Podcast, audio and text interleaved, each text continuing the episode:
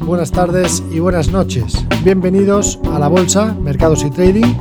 Soy Sergio Ávila y me dirijo a todos los eh, ciudadanos de habla hispana situados a ambos lados del Atlántico. Para mí es un placer presentarles el podcast de inversión para los scalpers, los day traders y, como no, también para los inversores de largo plazo. En este programa semanal proporcionaremos información económica y bursátil, así como los análisis más relevantes. Espero que sea de interés para todos aquellos traders que se están iniciando en esta maravillosa actividad económica, como para los oyentes que se dedican ya su cuerpo y alma a la operativa bursátil. Y todo ello lo hacemos con todo nuestro cariño desde IG.com. Si mantienes la cabeza en su sitio, cuando a tu alrededor todos la pierden, si sigues creyendo en ti mismo cuando los demás dudan, ¿qué oportunidades ves? Si te encuentras con el triunfo y el fracaso y consigues tratar a esos dos impostores por igual, si eres capaz de ver la oportunidad, el mundo del trading es para ti. Cuando ves la oportunidad, IG. Bienvenidos a este episodio número 11. Estamos a 5 de marzo de 2021 y hoy vamos a comenzar este podcast con una entrevista, una nueva sección que iremos periódicamente introduciendo y esperamos tener a grandes invitados que nos puedan aportar mucho valor. Y como no podría ser de otra manera, arrancamos la sección con un invitado especial. Hoy está con nosotros mi compañero y amigo Diego Morín. ¿Desde cuándo te dedicas a esto de los mercados? Eh, que nos cuentes un poquito tu experiencia que yo creo que va a ser muy enriquecedora para todos nuestros oyentes. Así que lo dejo en tus manos, cuéntame. Hola, buenos días Sergio, muy bien. Bueno, pues Diego Morín, eh, bueno, lleva en, los mercados desde el año 2010. Eh, todo empezó pues gracias a un profesor de universidad aquí en, Madrid. Eh, bueno, muchos sabrán que por mi acento soy de Tenerife, pero bueno, vine aquí a Madrid a estudiar y fue a raíz del famoso flash crash del, del año 2010, aquel mayo. Bueno, pues un profesor ahí empezó a indicarnos todo lo que ocurrió, lo que se encadenó y a partir de ahí pues empezó un poquito la, la curiosidad.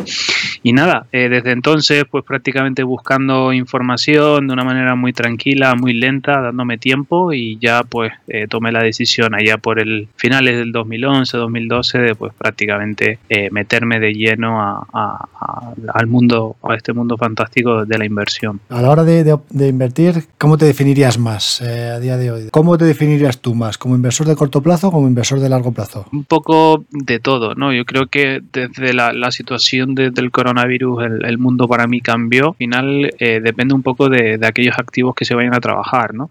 Pero no me definiría ni de corto ni de largo trading o diario, viendo, especulando un poco todo, todos aquellos activos, pero también he de decir que, tengo un poco de visión largo plazista con, con, mi cartera, ¿no? Pero un poco el tema del trading sí es verdad que, que lo sigo de manera diaria. ¿Y ¿Cómo analizar los mercados, más o menos? Eh, cuéntanos un poquito más eh, para que lo puedan entender todo el mundo.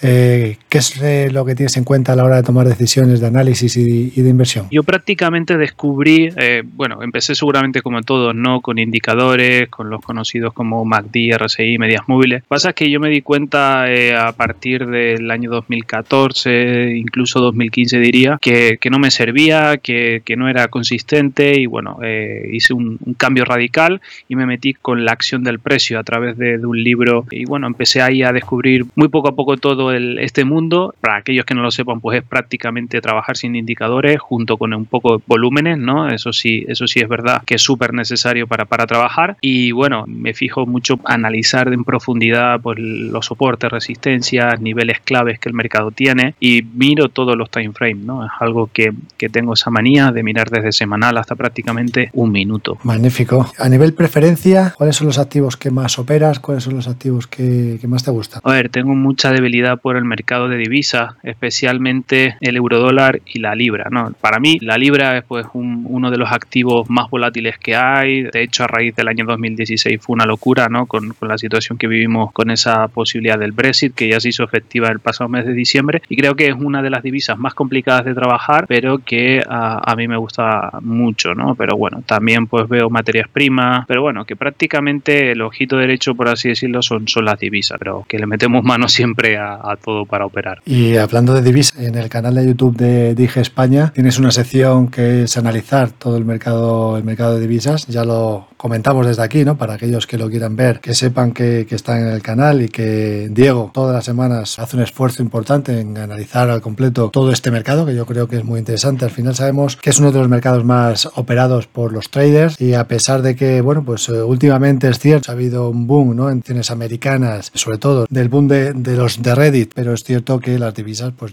no dejan de ser uno de los activos que más gustan a todos los traders de corto y sobre todo de corto plazo e intradía, ¿no? Así que nada, el comentar que los miércoles lo tienen, lo tienen ahí y en este caso, Diego, ¿qué consejos podrías dar a aquellos suscriptores al podcast? Eh, ¿Algún tip, eh, algo que te gustaría resaltar, ya sea estrategia, psicología del trading, gestión del riesgo? ¿Qué crees que es muy importante que puedan, que puedan conocer? Yo creo que a día de hoy, insisto un poco en lo que al inicio, ¿no? el, el cambio que tuvimos desde la, la era eh, coronavirus, pues yo me decantaría mucho por porque se trabaje la psicología, ¿no? Es decir, al final el mercado es muy psicológico, estamos pues contra grandes fondos de inversión, los mismos bancos centrales, ¿no? Y eso al final hace un, un desgaste muy duro para el operador y creo que al final cada uno tiene que darse tiempo, tiene que ser suficientemente humilde, ¿no? Pues para saber en qué mejor tiempo es para operar, en qué mejor time frame, en qué mejor activo, pero sobre todo darse esa paciencia y trabajar psicológicamente, ¿no? Es decir, ni cuando ganamos somos dioses, ni cuando perdemos somos lo peor, ¿no? Por tanto, hay que encontrar ese punto medio, ese término que nos dé un poco de equilibrio, sobre todo es experiencia, ¿no? Lo que sea a día de hoy es a base de mucho esfuerzo, de mucho trabajo y ser muy consistente, ¿no? El que piense que trading o, o ser rentable dentro del mercado es de un día para otro, en un mes, obviamente lo, los resultados estarán ahí, ¿no? Pero sobre todo ser paciente y confiar en, uno mismo, diría yo. Con lo cual, podemos resumir que acción del precio, forma en la que opera Diego, la que analiza el mercado, parte psicológica, ¿no? Importante, psicología del trading, tener en cuenta cuáles son los sentimientos que surgen a la hora de, de operar y poco a poco haciendo que esos sentimientos nos vayan afectando menos a la hora de invertir. Y por último, entiendo también que gestión del riesgo, ¿no? Diego, ¿qué opinas sobre la gestión del riesgo? Es otro de los pilares fundamentales. Me decanté un poco por la psicología porque sí es verdad que el desgaste psicológico que exigen lo, los grandes operadores y los grandes inversores pues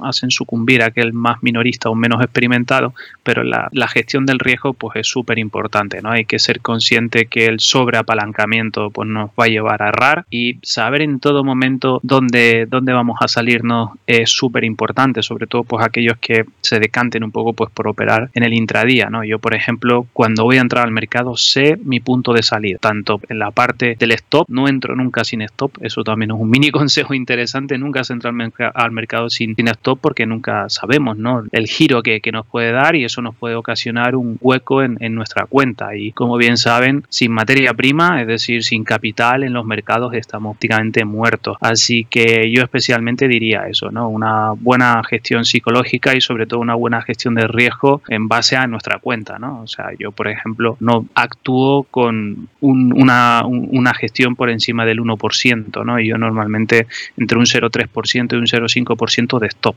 ¿Vale? Por si alguien pues lo quiere también tener en cuenta, ¿no? O sea, la pérdida siempre lo, lo mínimo posible. Magnífico, pues eh, con estos consejos, Diego, muchísimas gracias por venir a, al programa. Y nada, simplemente recordar a los oyentes, eh, en primer lugar, que tienen la posibilidad de suscribirse al podcast a través de Spotify. Y por otro lado, también que te pueden leer en la página de IG España, en el apartado de formación y análisis. Diego tiene su blog en el que todos los días va escribiendo diferentes análisis que se pueden visualizar desde ahí, leer tranquilamente. Y por otro lado, también, pues invitarles a que se suscriban al canal de IG España, donde te van a poder ver directamente en persona. Así que muchísimas gracias, Diego. Que tengas un buen día. Gracias a ti, Sergio. Un saludo. Bien, pues una vez eh, despedimos a Diego, vamos a hacer un repaso paso a las eh, noticias de economía política que hemos tenido durante esta semana. Empezamos por las del lunes. Irán descartó el domingo la celebración de una reunión informal con Estados Unidos y otras grandes potencias para estudiar la forma de salvar el acuerdo nuclear de 2015 e instó a que Washington debe levantar primero todas sus acciones unilaterales antes de, de reunirse. Por otro lado, el panel asesor de los Centros de Control y la Prevención de Enfermedades de Estados Unidos votó unánimemente el domingo para recomendar la vacuna de coronavirus eh, de Johnson Johnson para su uso general y las autoridades estadounidenses dijeron que los envíos iniciales comenzarán, comenzarían el domingo. Por otro lado, el índice de gestores de compras, el PMI manufacturero de Caixin eh, para China cayó a 50,9 en febrero, el nivel más bajo desde el mes de mayo, y el crecimiento de los precios de la vivienda en China en febrero se enfrió ante el endurecimiento de la normativa contra la especulación. Por otro lado, el martes veíamos cómo el Senado de Estados Unidos comenzará a debatir esta semana un paquete de 1,9 billones de dólares en ayudas públicas. Eh, y en este caso ya eh, pues se ha estado debatiendo. Eh, por otro lado, el expresidente francés Nicolas Sarkozy fue declarado culpable de corrupción el lunes y condenado a tres años de prisión. Por otro lado, Estados Unidos podría imponer sanciones para castigar a Rusia por el, envenenamiento del crítico del Kremlin, Alexei Navalny, eh, durante la semana. ¿no? Eran noticias que se publicaban el lunes. por otro lado, la vacuna del CSIP y Zendal iniciará pruebas en primavera. El miércoles teníamos que Estados Unidos tendría vacunas de coronavirus suficiente para cada ciudadano adulto a finales de mayo según dijo el martes el presidente Joe Biden, después de que Merck Company aceptara fabricar la vacuna de su rival Johnson Johnson. Tuvimos también datos de actividad del sector servicios en China, el cual creció en febrero a su ritmo más lento en 10 meses, ya que las empresas sufrieron la escasez de demanda y altos costes, según una encuesta del sector privado, lo que llevó a recortar puestos de trabajo. Por otro lado, las negociaciones sobre el proyecto de ley para mitigar el impacto de la pandemia en Estados Unidos de 1,9 billones del presidente Joe Biden se aceleraban esta semana cuando el Senado estadounidense comenzó a debatir la iniciativa y los, legisladores han estado esforzando por incluir sus proyectos preferidos, mientras que se han ido excluyendo, excluyendo otros eh, proyectos. Por otro lado, veíamos ayer cómo la Reserva Federal dijo que la recuperación económica de Estados Unidos continuó a un ritmo modesto durante las primeras semanas de este año, con optimismo en que las empresas eh, pues, eh, en los próximos meses recuperarán y tendrá y habrá una demanda robusta de la vivienda, pero solo una lenta mejora en el mercado laboral. El Senado, además, en Estados Unidos retrasó el inicio del debate sobre el proyecto de ayudas públicas de 1,9 billones de dólares del presidente Joe Biden, al menos hasta, teóricamente, hasta el jueves. Todavía pues no tenemos toda la información. Después de alcanzar un acuerdo para eliminar gradualmente los pagos de 1.400 eh, dólares a los estadounidenses con mayores ingresos en un acuerdo con los senadores demócratas moderados. Por otro lado, las noticias de, de hoy viernes, pues sobre todo la parte más importante es que el presidente de la Reserva Federal de Estados Unidos, Jerome Powell, repitió el jueves su promesa de mantener el crédito fluido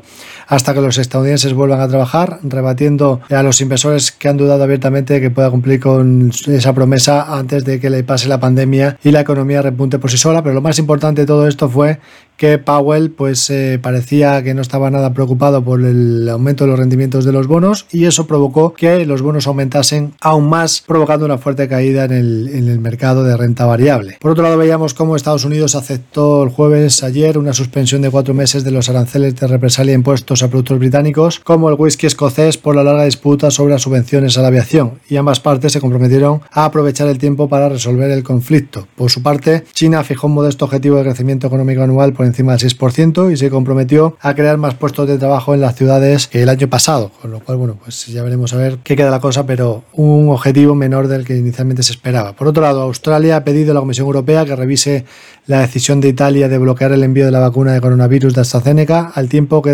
destacó que las dosis pendientes no afectarán al despliegue del programa de inoculación australiano. Así que estas han sido las noticias a nivel general y por tanto vamos a pasar ya a las noticias eh, empresariales. Noticias corporativas.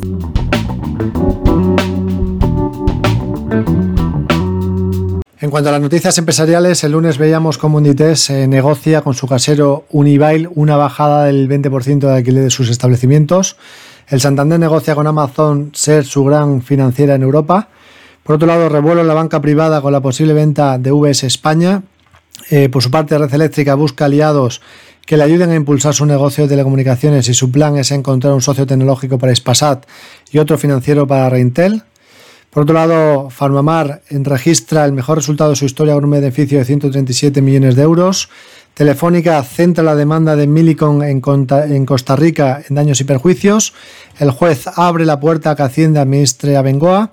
Por otro lado, los analistas valoran las renovables de Acciona con un máximo de 1.400 millones. Eh, Metrobacesa busca recalificar el suelo para 6.000 viviendas antes del año 2023.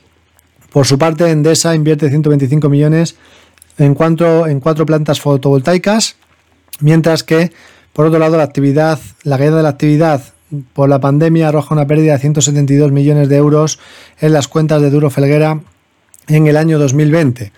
Niesa registra una pérdida de 2,5 millones de euros en 2020. Por otro lado, Ecentis pasa a registrar una pérdida de 35,3 millones de euros tras el beneficio de 4 millones de hace un año.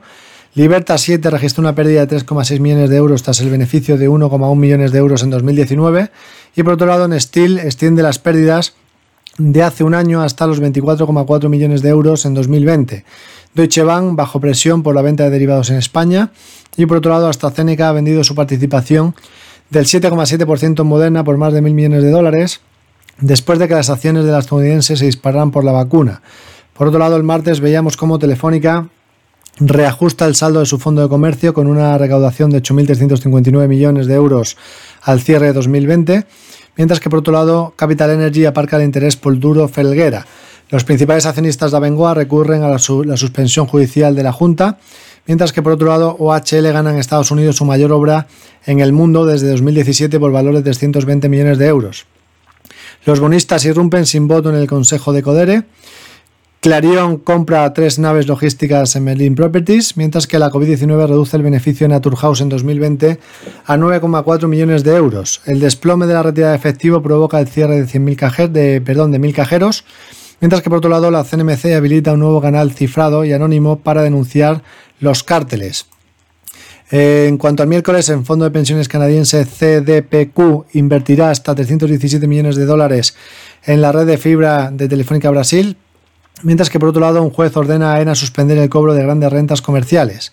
Iberdrola recibe una multa de 200.000 euros por el uso de datos de clientes. La banca podrá ejecutar garantías en Abengoa antes del concurso y la CNMV abre el plazo para recibir candidatos a administrador concursal de Abengoa. Por su parte, Sabadell colocará títulos perpetuos convertibles por 500 millones de euros, mientras que CaixaBank avisará a los clientes simultáneos de que su dinero blindado bajará hasta un 50% tras la, fusión. Duro Felguera pacta con la banca y allana el rescate de la SEPI. El y Ferrovial pujan por comprar redes en Chile por mil millones, mientras que Capital Energy compra 10 aerogeneradores a Siemens Gamesa y por otro lado Vía Célere salta el comercio de bonos y abre camino a Neynor y a EDAS. CIE eleva al 60% su peso en la alianza de Mahindra para crecer en Asia. Fluidra, Logistics y SACIR preparan un déficit asalto al sillón de Melía en el IBEX 35. Mientras que por otro lado Río Tinto anunció que su presidente y director del Consejo de Administración dimitirán cediendo la presión de los inversores por la destrucción del patrimonio histórico aborigen para una mina de hierro el año pasado en Australia. Boeing, por su parte, ha expresado su preocupación por el diseño del nuevo avión fusilaje estrecho de su rival Airbus, el A325XLR, alegando que el nuevo tipo de depósito de combustible podría suponer un riesgo de incendio. Por otro lado, la patronal bancaria de Francia quiere una nueva ley en la Unión Europea que obliga a los bancos de fuera del bloque a trasladar gran parte de la compensación de derivados en euros de la City de Londres a Frankfurt. Por otro lado, los de las noticias de ayer jueves veíamos cómo Iberdrola lidera un proyecto de hidrógeno verde en Aragón con una inversión de 36 millones de euros. La SEPI da luz verde al rescate de Duro Felguera. BBVA amortiza cocos emitidos en 2016. Transportes ejecuta garantías de las autopistas quebradas. Abengoa y acreedores pedirán auxilio público para salvar activos, mientras que Google cobrará en España un recargo del 2% a los anunciantes. La CNMC saca a consulta las bases para conflictos en infraestructura de telecos. Inditex culmina los nuevos estudios de Zara.com tras cerca de 30 millones de euros invertidos. Por su parte, ENCE congela la inversión de 400 millones en Pontevedra. Y en cuanto a las noticias de hoy viernes, hemos visto como Ernest Young avisa a IAG de riesgo de insolvencias y la crisis alarga. Alantra busca inversores para tomar el 30% de duro tras la SEPI mientras que por otro lado el corte inglés venderá fibra, móvil y energía para diversificar ingresos. Por su parte, Lufthansa podría dejar en tierra de, forma permanente más aviones para salir con una estructura más austera de la pandemia de coronavirus tras registrar una pérdida récord de 6.700 millones de euros en 2020. Mientras que los, la Asociación de Auditores de Bancos Alemanes presentó quejas sobre Greensill Bank ante el regulador a principios de 2020. Este sería el resumen de todas las noticias de esta semana a nivel corporativo. Opiniones de otros expertos. En cuanto a las recomendaciones esta semana, hemos visto cómo Credit Suisse ha subido el precio objetivo de Inditex desde los 23 euros hasta los 23,50. JP Morgan ha subido el precio objetivo de Amadeus de 50 a 58 euros. Bill Hunt recomendaba ahora comprar IAG desde mantener anterior. Por otro lado, Deutsche Bank subía el precio objetivo de Acerinos desde los 13 euros hasta los 14. Credit Suisse bajaba el precio objetivo de Grifols de 26 a 24 euros. JP Morgan también bajaba el precio objetivo de Grifols de 26,50 a 23 euros. Citigroup eh, bajaba el precio objetivo de Telefónica de 3,90 a 3,75. VS bajaba el precio objetivo de Amadeus de 65 a 61. Citigroup bajaba el precio objetivo de Euskaltel de 10,60 a 10,10. Morgan Stanley subía el precio objetivo de Siemens Gamesa de 28,10 a 30,50. Berenberg subía el precio objetivo de Vidrala de 100 a 108. Stifel subía el precio objetivo de Farmamar de 91 a 109. JP Morgan subía el precio objetivo de Acerinos de 11,14, perdón, 11,40 a 12 euros por acción. JP Morgan, perdón, Morgan Stanley eh, subía el precio objetivo de Santander de 3,50 a 3,70. Kepler subía el precio objetivo de Robi de, de 46,30 a 51,30. Barclays recomendaba ahora mantener, igual que mercado BVA, desde sobreponderar anterior, precio objetivo de 4,30 se lo sube a 4,40. Berenberg subía el precio objetivo de CaixaBank de 1,85 a 2,45. Independent Research subía el precio objetivo de Amadeus de 39 a 50, aunque recomendaba vender. Y por otro lado, Jefferies recomendaba ahora comprar Iberdrola, mientras que eh, Berenberg, en este caso, bajaba el precio objetivo de Bank Inter de 5,40 a 4,10 euros por acción. Repaso técnico de índices. Bien, como sabéis, eh, siempre empezamos por los mercados americanos. En este caso, antes de empezar por el SP500, me gustaría analizar el mercado amplio, que echemos un vistazo cómo está este gráfico y podemos ver cómo recientemente hemos visto cómo el mercado amplio, el NICE eh, en su conjunto, pues ha rebasado la media de 13 periodos exponencial. Eso normalmente marca eh, neutralidad eh, para la tendencia, ni tendencia alcista ni tendencia bajista.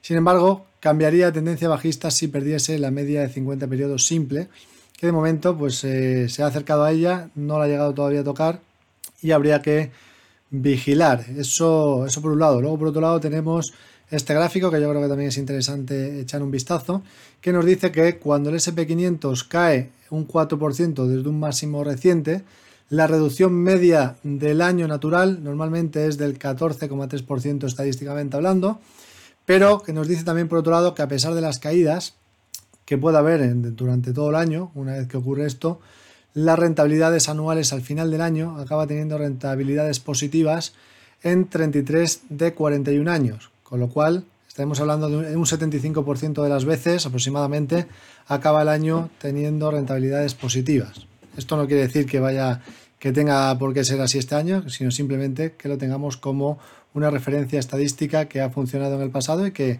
estaría bien vigilar en, eh, el presente. Bien, vamos directamente ya al análisis de índices. Tenemos, empezamos por el SP500 como siempre. SP500 ha perdido la directriz alcista que unía los mínimos crecientes desde el mes de mayo, perdón, desde el mes de marzo y ahora, bueno, pues eh, se ha acercado, todavía no ha llegado a acercarse a la primera zona de soporte que sería la media de largo plazo, en este caso la media de largo plazo ponderada pasaría por los 3.664,79, un poquito más arriba en este caso. Y luego por otro lado tendríamos el soporte anterior, 3.582, y después la media eh, simple de 200, la media de largo plazo simple, que es la que miran muchos operadores para plantear si la operativa, si el, mercado sigue alcista bajista, pasaría por el entorno de los 3.560. Con lo cual, bueno, en el corto plazo, evidentemente, la, eh, pues el discurso de Powell de esta semana ha sido muy negativo. Ahora bien, es cierto que por otro lado, pues el mercado ya acumula cierta, sobre, cierta sobreventa con toda esta corrección que hemos tenido. Y bueno, habrá que ver si aguantan los soportes anteriores, como decimos, 3.664,79. Ahora la primera resistencia pasaría a ser la directriz, primera resistencia 3840, luego tendríamos los 3906 y después los 3964. Con lo cual, bueno, pues es cierto que el hecho de que rompa una directriz no es buena noticia, pero bueno, de momento también tendría ahí las medias como posibles apoyos. Eso para el SP500. Vámonos en este caso a Wall Street índice Wall Street, bueno, ha perdido la que podría ser la primera zona de, soporte, que era la resistencia anterior, 31.260. Y ahora el soporte pasaría por la media de largo plazo ponderada, que pasa por los 29.950. Y luego tendríamos soporte en los 29.680. Para ver un cambio de tendencia deberíamos de ver al menos una pérdida de la media de largo plazo y soportes anteriores. Es difícil plantear que aquí pues eh, pudiera haber una, un cambio de tendencia. Fijaros que el año pasado, cuando tuvimos las fuertes caídas en el mes de febrero, sí que se perdió la media ponderada y luego se perdió el soporte anterior. Ahora estamos muy lejos de esa media ponderada, pero es cierto que habría que vigilar los 29.650, porque si rompe ese nivel, si rompiese ese nivel hipotéticamente hablando, pues estaremos hablando de pérdida de la media más pérdida del soporte. Hay que fijarse mucho en el bono americano de 10 años, ¿no? A ver si en este caso se relaja este mercado, que no parece que vaya a ser así después de las declaraciones de Jerome Powell. Vamos a echar un vistazo al T-Note y vemos que sigue estando una clara tendencia bajista en precio. Tendencia bajista en precio significa que eh, pues es una tendencia alcista en rentabilidades. Así que, bueno, eh, fijaros que la zona de soporte, la siguiente zona de soporte que nos marca el T-Note, este sería en septiembre. Me voy a venir al de junio para ponerlo bien porque hay un, hay un T-Note más cercano, el vencimiento más cercano, que sería el de junio de 2021. Y en el junio de 2021 sí que tenemos aquí cierto soporte, que puede ser los 3.219,6 puntos. De perder ese nivel, estaríamos hablando que muy probablemente superase ya la rentabilidad del 1,5% y que por tanto ya la siguiente zona de soporte estaría aquí, que podría ser en el entorno del 1,92% en rentabilidad. Ha caído mucho, muy radicalmente. Eh, habrá que ver si la Reserva Federal hace algo después de que ayer Powell pues eh, realmente defraudarse claramente al mercado al decir que no, que no tenían eh, bueno, que parece que no le importa mucho lo que está pasando en el mercado de bonos, que se está totalmente descocando, descorinjando y, rompiendo. Pero bueno, de momento, pues eso es lo que habrá que vigilar, que no pierda este soporte el T-Note en junio.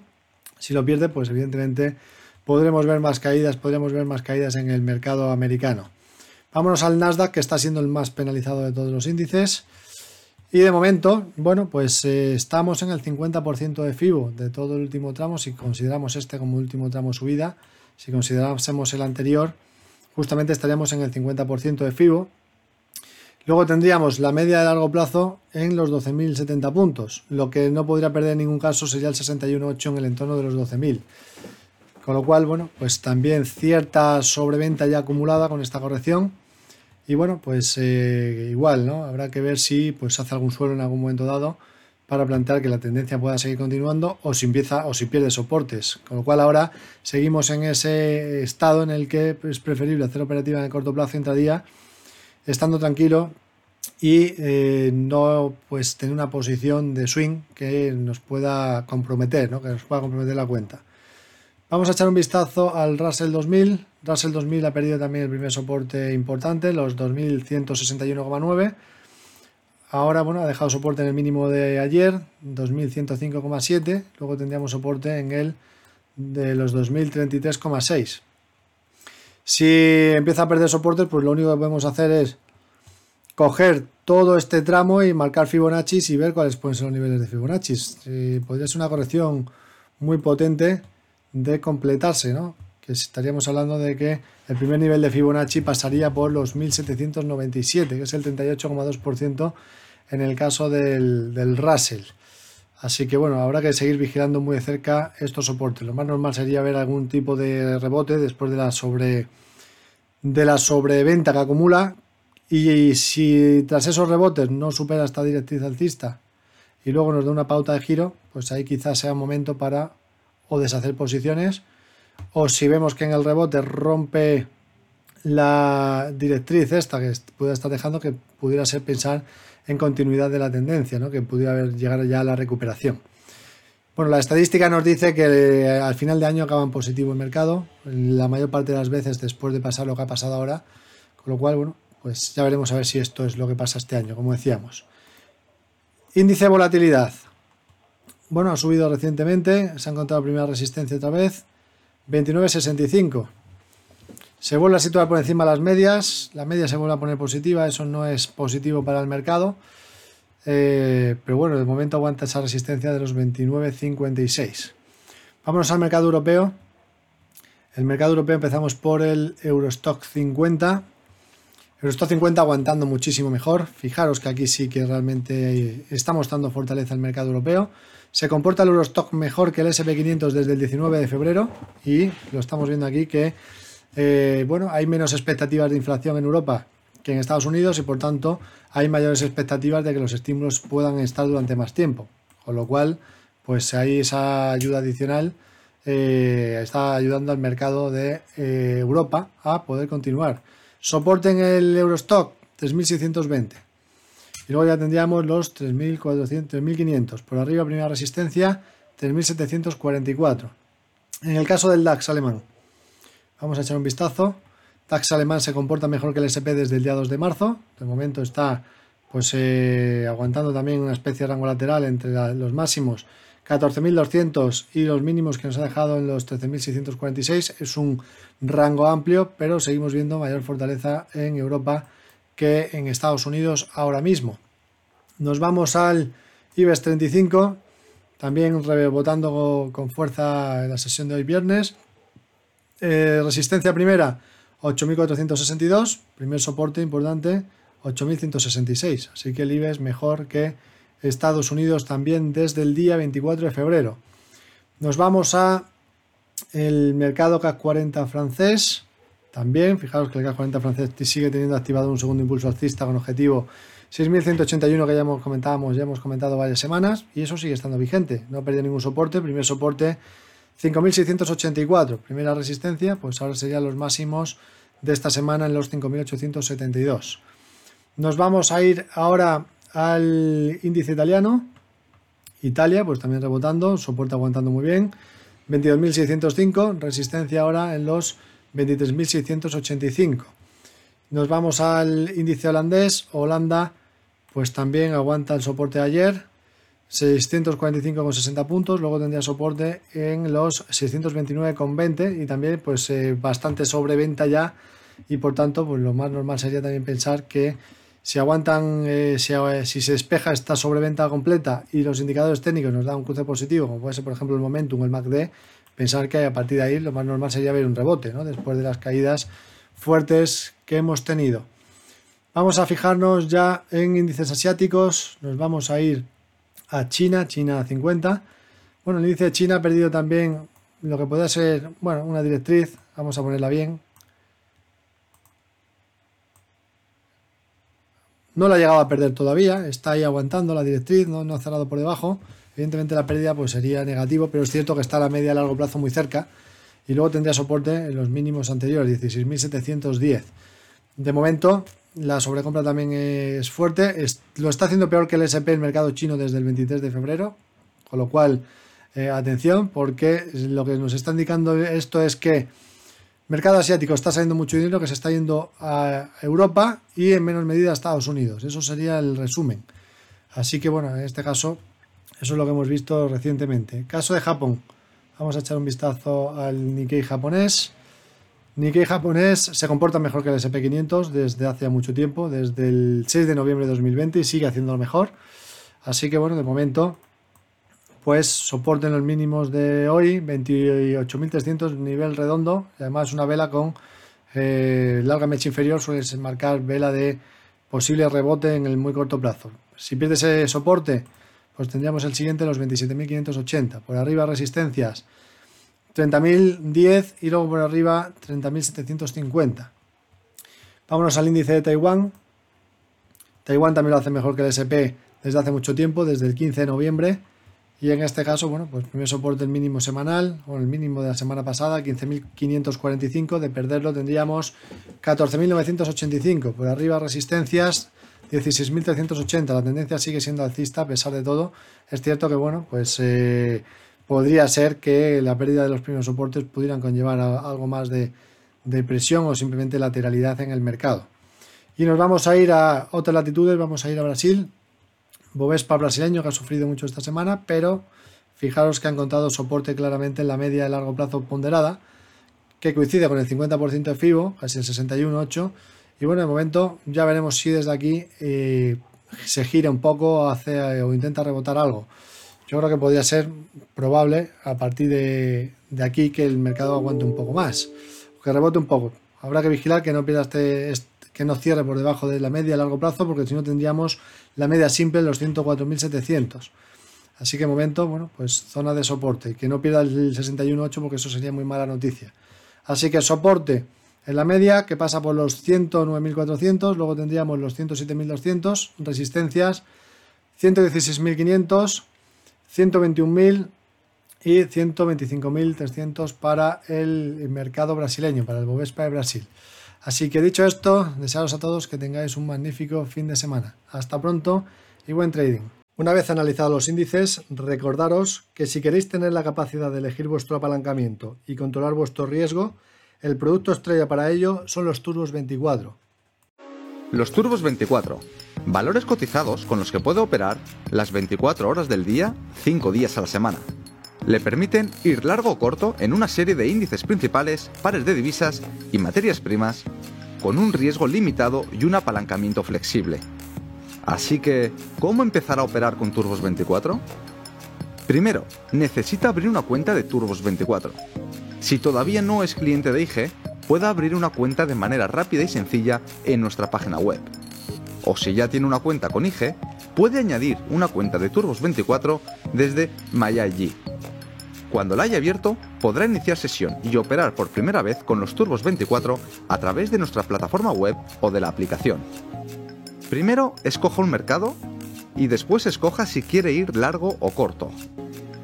Compraría un Turbo 24 largo si creyese que el precio del mercado subyacente va a subir.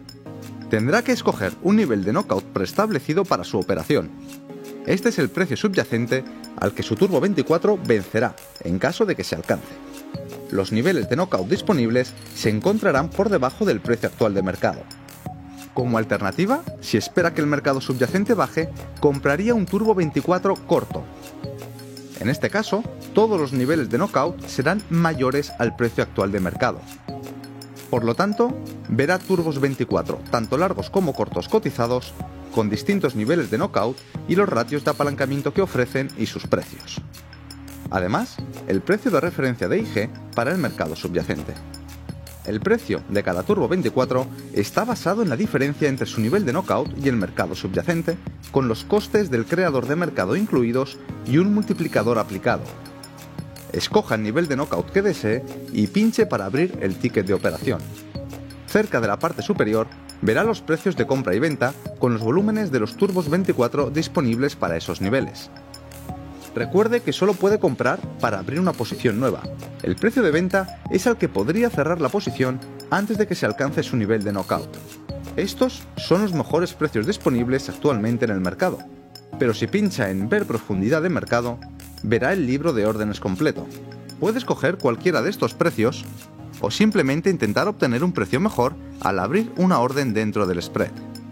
Su ticket se rellenará con una orden límite válido durante el día, sin embargo, puede escoger otros tipos de órdenes de mercado o límites. Con las órdenes límite podrá especificar un nivel de precio, mientras que con las órdenes a mercado simplemente recibirá el mejor precio del mercado. Ajuste la cantidad de turbos 24 que desea comprar. Multiplíquela por el precio que le ofrece la retribución, que es su desembolso por la operación y su pérdida máxima. Previsualice su orden y después realícela. Así que ¿Cuáles son los costes de los Turbos 24? Sus operaciones no tienen comisión y, por eso, todos los gastos posibles son inherentes al precio, ya que todo lo que pagará son los costes iniciales. Para los costes de financiación nocturna existe un ajuste diario para su nivel de knockout en lugar de costes en su cuenta. ¿Qué ocurre con las operaciones de Turbos 24 que cierra? Como los Turbos 24 no vencen, puede realizar una orden de venta cuando quiera a no ser que se haya alcanzado su nivel de knockout. Pinche en Vender en la pestaña de posiciones, la cantidad muestra el número máximo de turbos 24 que puede vender y puede reducirlo si desea mantener la misma exposición. También puede escoger un tipo de orden si lo desea. Previsualice y realice su orden y recibirá una notificación cuando se haya ejecutado. Si tiene cualquier duda sobre el trading de Turbos 24, póngase en contacto con nosotros. Estaremos encantados de ayudarle. Si mantienes la cabeza en su sitio, cuando a tu alrededor todos la pierden, si sigues creyendo en ti mismo cuando los demás dudan, ¿qué oportunidades ves? Si te encuentras con el triunfo y el fracaso, y consigues tratar a esos dos impostores por igual, si eres capaz de ver la oportunidad, el mundo del trading es para ti. Cuando ves la oportunidad, IG. Pues muy bien, con esto despedimos el podcast de hoy. Muchas gracias por el tiempo que habéis dedicado a escucharnos y espero que os haya resultado entretenido y sobre todo que os haya sido de utilidad. Para mí es muy importante conocer vuestra opinión, ya que de esta forma podemos mejorar en los próximos episodios. No dudéis en ponernos un comentario o suscribiros a los canales tanto de Spotify como de iBox que estarán disponibles en el futuro. De momento, ¿cómo nos podéis contactar? Pues lo podéis hacer a través de la web ig.com y sobre todo, pues eh, si me queréis eh, contactar personalmente, donde más activo estoy es en Twitter, en arroba Sergio Ávila-ig. Y eh, también podéis buscarme como Sergio Ávila Bolsa tanto en YouTube como en Instagram. También podéis seguir a IG España en YouTube y en Twitter buscando simplemente IG España y en Instagram poniendo IG Hispana-trading. De esa manera pues eh, nos vais a encontrar en todas las redes sociales. Así que lo dicho, muchísimas gracias, hasta pronto y buen trading.